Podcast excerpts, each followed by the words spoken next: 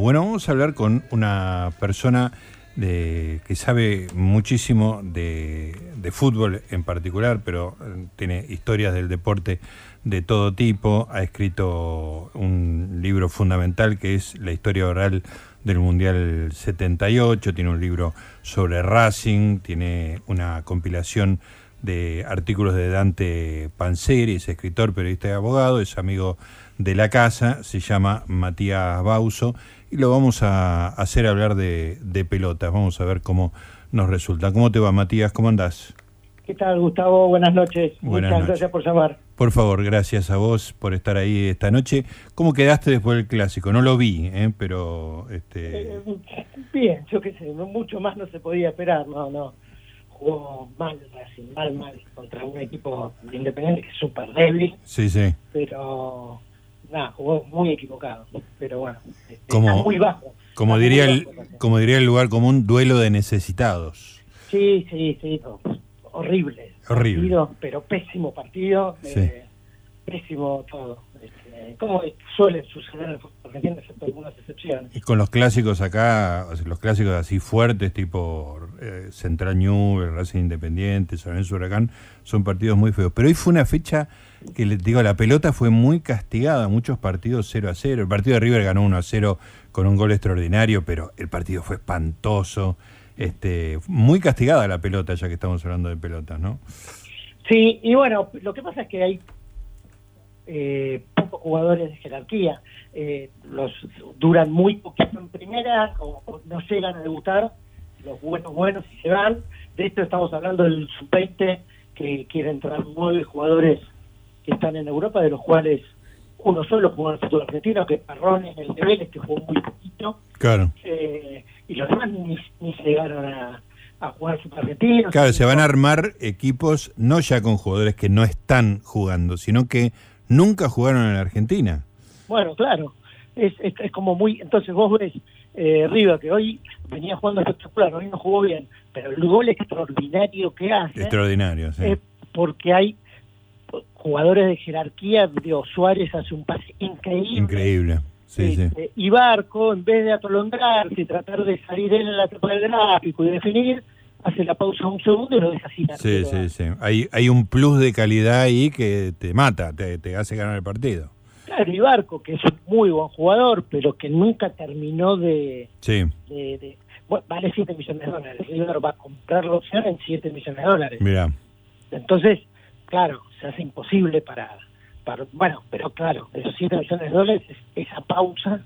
Este, claro, y, es esa capacidad de aprender, digamos, porque desde que vino arriba, desde, que volvió al fútbol argentino, ha evolucionado también. Sí, sí, sí. Eh, al principio era un poco irritante, incluso en River, por esa cosa atropellada que tiene, barullera y egoísta y se ve que está escuchando, está abriendo las orejas, porque está jugando más en función de equipo y, y como lo, que acabas de describir del gol de hoy, ¿no?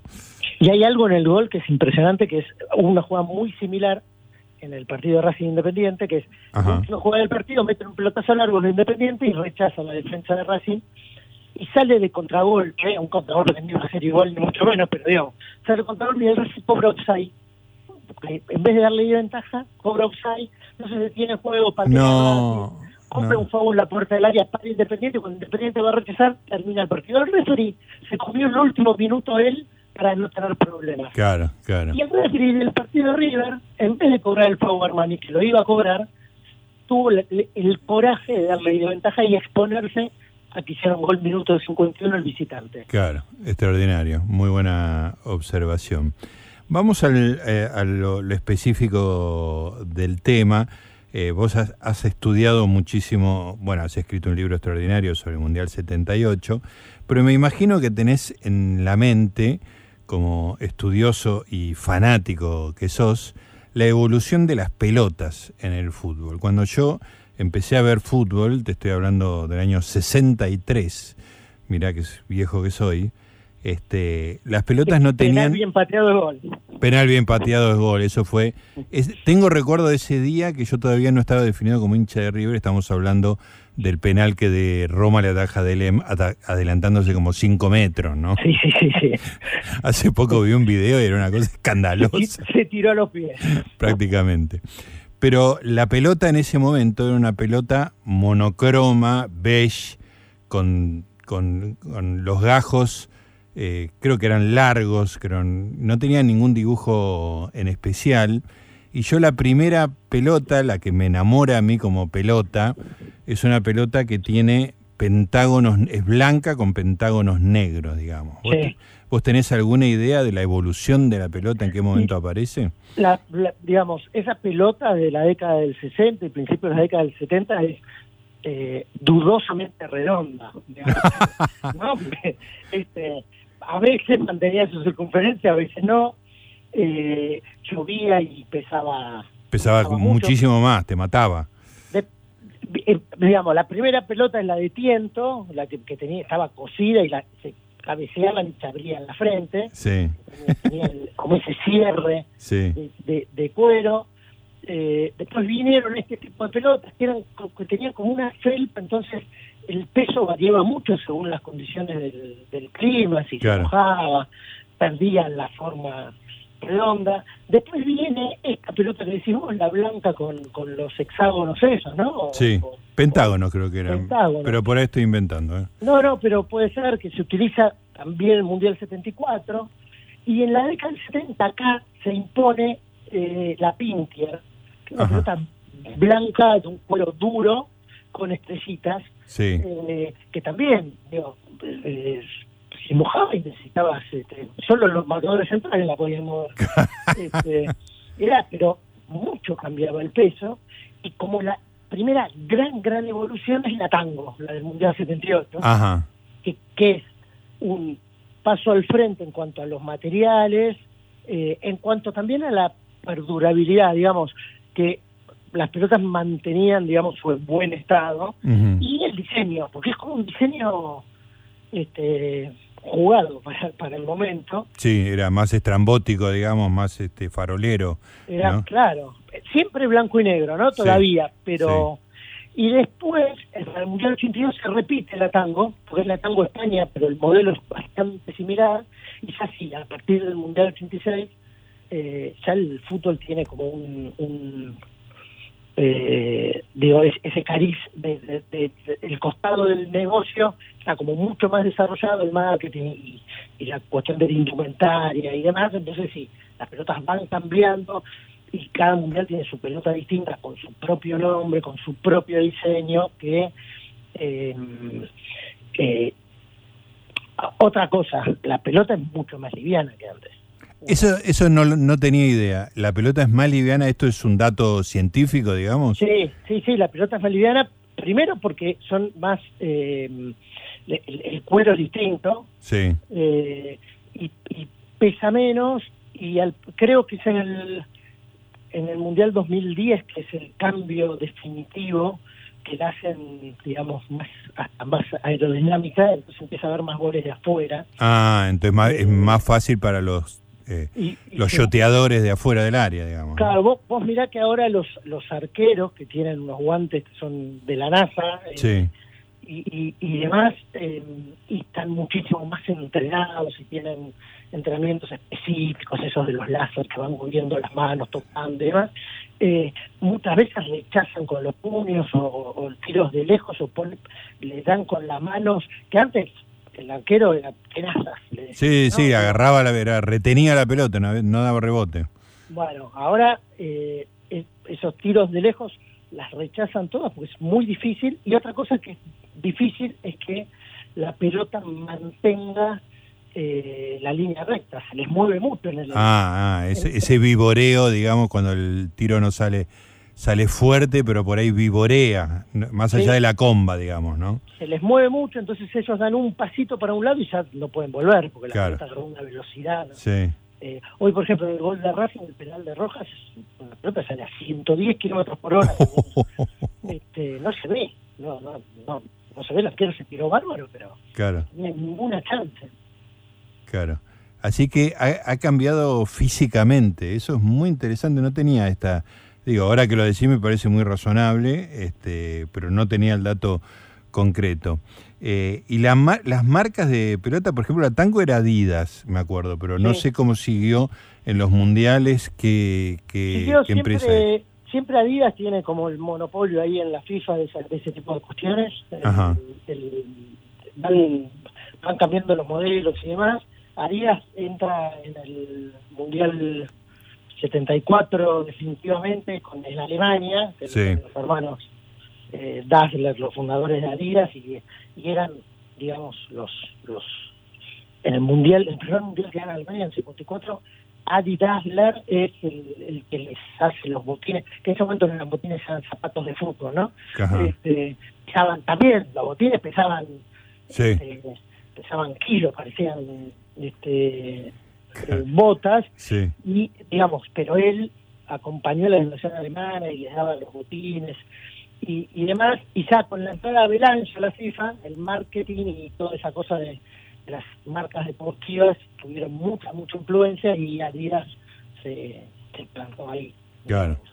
Y, y vos decís que cambian de modelo, así como los equipos cambian su camiseta suplente, digamos, la que juega en la Champions, por ejemplo, año a año para, para que sean nuevas nuevas ofertas de mercado, digamos, ¿no? Claro, para, para que compren los chicos, por ejemplo, yo no les presto mucha atención, pero, pero mi hijo tiene 10 años, sabe perfectamente cuál es la pelota de la Libertadores, cuál de la Champions, cuál es la local, eh, cuál la, de la del Mundial. los mundiales, la, la identidad eh, no solo es la mascota, no solo es el afite, es la pelota también. Claro. Para, para, para, sobre todo para los chicos jóvenes, no tienen muy claro cómo se llama cada pelota eh, y cuál era su, digamos, su fisonomía. Escúchame, Matías, hace mucho que no veo a tu hijo, ya debe estar grande. ¿Qué edad tiene ahora? Diez. Uh, ya tiene diez años. y por lo que veo es un pequeño Matías Bauso. Es un, sí, es un enfermito. Este, este, este no, habla en, la cancha, por ejemplo, el, señor que se nos sienta al lado, eh, él lo suele corregir, le suele, se para, insulta a uno y dice, no, no era, era, era por ejemplo. El tipo lo mira, mira para la cancha, no, y dice, ah, sí, tenía razón. este, cosas así suceden. Qué, qué fenómeno.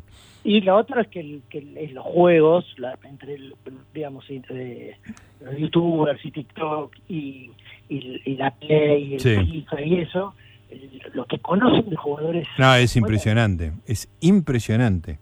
Yo dejé de googlear, yo veo Champions con Elías, este, y antes, viste, nada, uno tiene una relación de entrada y salida porque se dedica a otras cosas, ¿no? Pero ves un partido, te interesa, sabes bastante del tema, entra un jugador y dice, ¿y este quién es? No lo conozco. Y antes yo googleaba y ahora le pregunto a Elías, ¿viste? Y, los conoce a todos, ¿no? Este viene del Leipzig, este, fue suplente ahí, se peleó con el técnico, entonces ahora está jugando acá.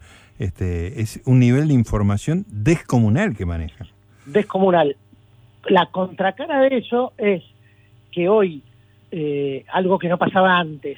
Te cruzás por la calle con el 3 de Independiente y no sabes quién es. Eso es impresionante. Este, impresionante. Vos te cruzabas con el Chivo Pagoni o con el japonés Pérez y sabías. Sí, sí, sí. sí. Chivo Pagoni, el japonés Pérez, el, loco Enrique, no sé, me acuerdo. Hoy te cruzás con cualquier cualquiera de los cuatro integrantes de, la defensa independiente que hoy jugó el clásico. No sabes quiénes son. De hecho, un, un, uno que hoy no jugó, este, es vecino mío, un jugador independiente, y, me di cuenta que otra cosa que también cambió es que los jugadores tienen como una fisonomía muy similar al físico. Eh, excepto Cardona, los demás tienen un físico muy parecido. Sí. Este, son muy, muy parecidos. como quieren desarrollar. Una tipología, una definida, claro. muy, muy, muy definida. Entonces, debe ser jugador de fútbol. Y después me enteré que era marcó de punto independiente, por ejemplo. Sí. sí increíble. Como, como yo, no se me escapaba nada, no los conozco. Bueno, pero sí, tal vez reconoces al 3 de Liverpool. Claro, sí, sí, sí, absolutamente, totalmente. Y, y, eso tiene que ver en muchas cosas, digamos, una decadencia del fútbol local, pero además un nivel de rotación muy, muy fuerte, digamos, ¿no? Que este, yo, te, parece que hay uno de Independiente en el medio que juega bien. Le sacaste la vista, empezás a ver a otras cosas, ves la Champions. Y cuando volviste a los seis meses, ese tipo está jugando en México y nunca más escuchás hablar de él, ¿no? Claro. El, año el año pasado, cuando cambió de un campeonato al otro, desaparecieron del fútbol argentino, sí, claro. Y aparte como son equipos donde no tienen tanto interés la, prensa, donde los programas deportivos se centran casi exclusivamente en River y Sí, claro. casi los intereses fueron el Flaco López, el que juega de nuevo en Lanús, que había hecho muchos goles, sí. al, Palmeiras, nadie se enteró. Nadie. Galopo, que era el mediocampista con más goles, el de Banfield, también a Brasil. Después Fausto Vera, el ciclo argentino, muy bueno también a Brasil. Los tres se fueron a Brasil y nadie supo bien. Sí, sí desaparecen de, de como si nunca hubieran existido. Este, entonces eso cambia mucho. Y lo otro que cambia es que, yo qué sé, te, tenés que sentar a dar eh, Vélez Barracas. Sí, sí. hoy, estuve un minuto con eso y digo, no, mejor no. Este, claro, ¿entendés? En cambio, si juega eh, Liverpool-Brighton, sí. por más allá que ahora el Brighton juega muy bien, no importa, pero es empezar a verlo porque juegan bien y si el 9 del Crystal Palace queda mano a mano con el arquero, no le va a pegar al pecho del arquero. Se va a tocar un costado, claro. o, se la va a tocar por arriba, o este la casi cierra los ojos, patea y bueno, este, bueno, pero son jugadores con, menos jerarquía. Claro, claro, claro. No, es, es tremendo el, el, cambio en ese sentido. Ahora, volviendo a, la, a las pelotas, que sos muy futbolero, Matías. ¿Qué relación tenés con otros deportes, eh, ya sea de ver o físicamente haber eh, participado en ellos? Porque al fútbol todavía eh, jugás, digamos. Juego, sí, en la pandemia me dio que me retiró, pero, pero sí, todavía un poquito intento. Pero, no, el, juego del handball, atajaba el handball, atajaba bien, entonces, pero pero nunca, no mucho más deporte, porque el fútbol me absorbía mucho, mucho, pero sí veo todos los deportes de, de pelota, todos, todos. Ah, los ves todos. Todos, me apasionan todos, de pelota, no veo automovilismo, no veo motociclismo, eh, sí, no sé, la Fórmula 1 el año pasado, que era divertida, el anteaño pasado la, la seguí, era muy peleada, pero eh, no, generalmente no, pero yo que sé, en la temporada de fútbol americano la sigo. Eh, ahora empezaron los playoffs de la NBA, me interesan, los sigo, eh, hoy, no sé, Grillo en el PCA estaba entre los 10 primeros, entonces me, iba fijando cómo iba. Claro. Esas cosas me interesan. Escúchame, eh, hablemos un poco de las pelotas de los otros deportes, por lo menos a, a distancia. Eh, tuviste experiencia en handball, este, es una pelota muy chiquita eh, que se puede agarrar con la mano, digamos, ¿no? Este, ¿Qué tan dura es? que ¿Un pelotazo de esa como...? como... digo, ahora te estoy hablando y en el físico, que viene el recuerdo físico del pelotazo que venía atajando, atajando. Sí. No atajar, pega. Claro, claro. Este, Pones el cuerpo para que en algún lado pegue tu mérito es no correrte, eh, básicamente. Claro, claro. no sacar la cara, digamos. Claro, y cada tanto tenés que ser valiente y cada tanto los reflejos te hacen sacar alguna con la puntita del dedo, la puntita del pie. Este, pero, pero sí, el mérito es, es tener el, coraje, permanecer estoico este, ante, esos balinazos. Que también las pelotas eran, eran totalmente distintas, ahora son mucho más fáciles de agarrar. Ajá, cambió la pelota de handball también. Sí, sí, y, a ver, ahora, hoy la de golf están pensando en hacerla más pesada para, para claro, son otros atletas, son atletas hoy los jugadores de golf. ¿Qué, para hacerla más difícil? Para, sí, sí, porque si no las canchas les están quedando cortas y, ah. bajan demasiado los pares y no es tan divertido. Si en el torneo salen muchos, menos 20, ponerle o menos 18 golpes. Claro, es como un juego de niños. Claro, les están quedando entre entre el, el, avance de la tecnología de los palos que, tienen como más potencia y la tiran más lejos y los deportistas, digo, son deportistas, casi no hay gordos, digo, Cabrera sí. E, era una excepción. Era sí, un, tipo morrudo, digamos, robusto, por decirlo de alguna manera. Que en ese momento era el que más lejos pegaba. Digo, esa, eso le daba fortaleza física y era el, el que más eh, lejos. Pero ahora John Ram, que ganó el, último medio el año la semana pasada, también está, digo, algunos kilos excedidos para lo que es el, el, digamos el parámetro, pero el arquetipo de golpista actual, pero los demás son, son digo, te los cruzas por la calle y dices, uy, este tipo de deportista. Claro, claro, tiene, hay una fibra. Que de, Vicenzo no lo debías pensar. No, no, claro, era un señor este que podría estar eh, ser gerente de un banco, por ejemplo. Claro, y en estos deportes que manejan con la mano, el, el handball o el mismo rugby, eh, cambian el grip de la pelota, la hacen como más agarrable. Claro, porque es la gracia, que, digamos, son todos deportes que están propendiendo a, a que eh, las habilidades eh, se destaquen, digamos, porque claro, se tiene que convertir en espectáculo en algún punto, ¿no? Sí, sí.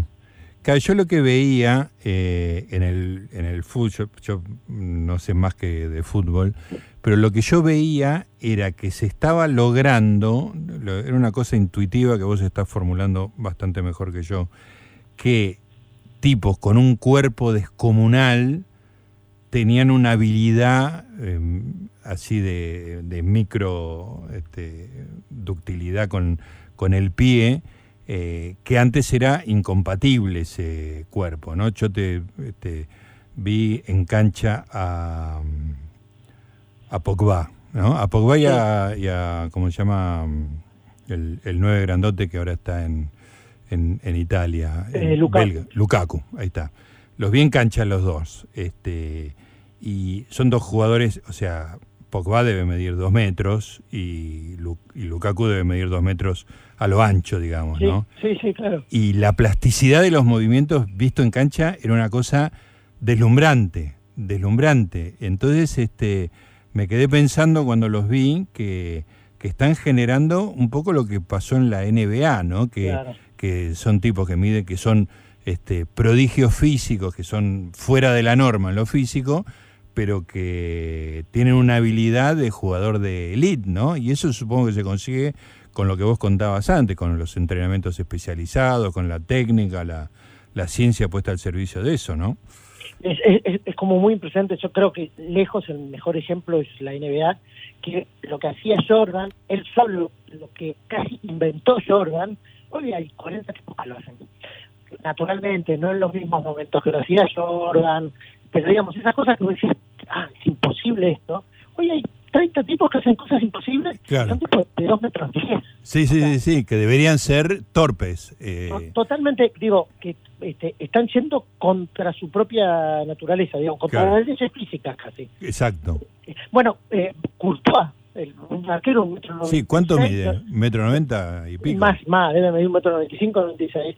Y llega abajo con una facilidad, con una naturalidad, con los pies, eh, digo, tiene una agilidad que antes uno le atribuía a alguien de un metro setenta. Claro, claro. en el mejor de los casos. Claro, claro. o sea, como que la rareza ahora es Messi, que tiene un cuerpo de antiguo y tiene la habilidad de correspondiente a ese cuerpo cuando hace 50 años, digamos.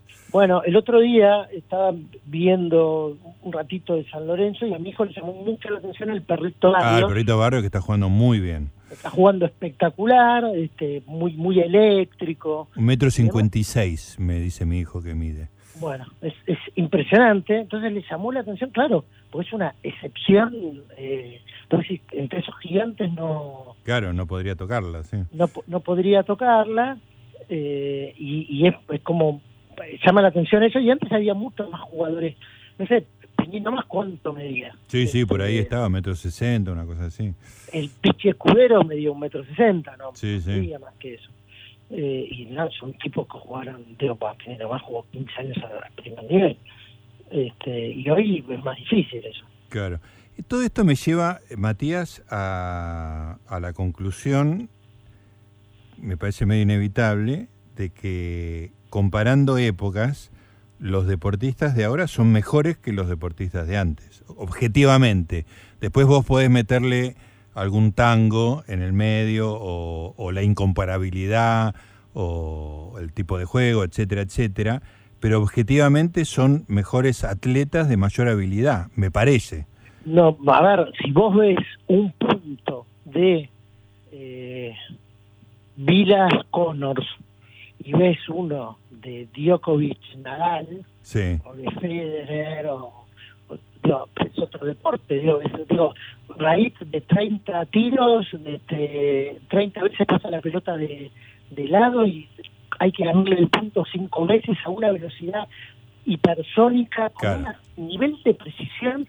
Bueno lo mismo en, en en, en, el fútbol, los espacios que hay hoy este, son muchísimos menores a los que había antes. No significa que esos jugadores entrenados y alimentados y viviendo en el mundo de hoy no pudieran jugar. Naturalmente que todos esos que se destacaron en la década del 70 o del 80, hoy bien se destacarían.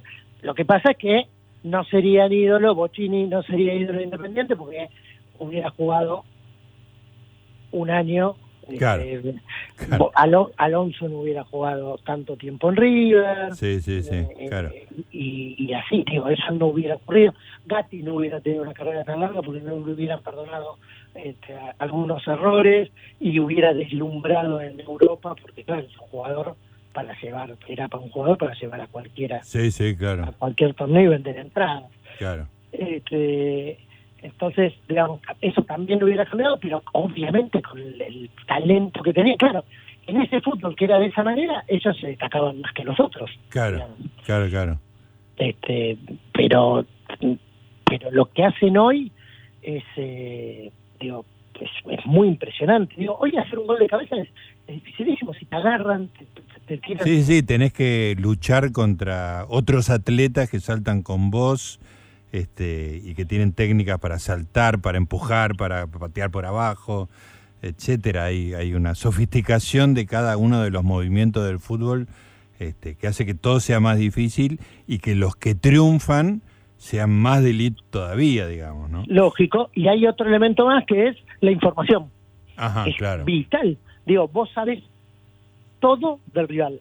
Todo. Todo. Digo, todo todo. Eh, vos sabés, pateó 10 penales, pateó 8 acá, 2 eh, acá, pero en los momentos que van ganando los pateó de esta, a esta manera, eh, en momentos de, cuando en los últimos 5 minutos del partido los pateó de esta manera, digo, porque cambian las circunstancias también. No es lo mismo patear un penal cuando va 0 a 0 que cuando va ganando 4 a 0. Ajá. Este, bueno, todo eso lo tienen también codificado. estudiado y es, es información que, digo, bueno, hoy un central o un marcador de punta que va a jugar contra un extremo sabe perfectamente para qué lado sale mejor. Si engancha para adentro, va a buscar por afuera. Este, es, es muy impresionante también, aparte el nivel de, de información. Claro, y recordemos que un jugador como Garrincha, que era un fenómeno, pero además era un extremo también de, de la vida marginal de un posible jugador de fútbol, no sabía los rivales, contra quién iban a jugar. O sea, lo llevaban a la cancha y no sabía contra quién jugaba, no le importaba, digamos, ¿no? Este, es como un símbolo de otra cosa, ¿no? Eh, no sé, Menotti en el Mundial 78 fue a Europa y vio dos partidos de Francia, por ejemplo. y esa es la información que tenían. Claro, claro, claro.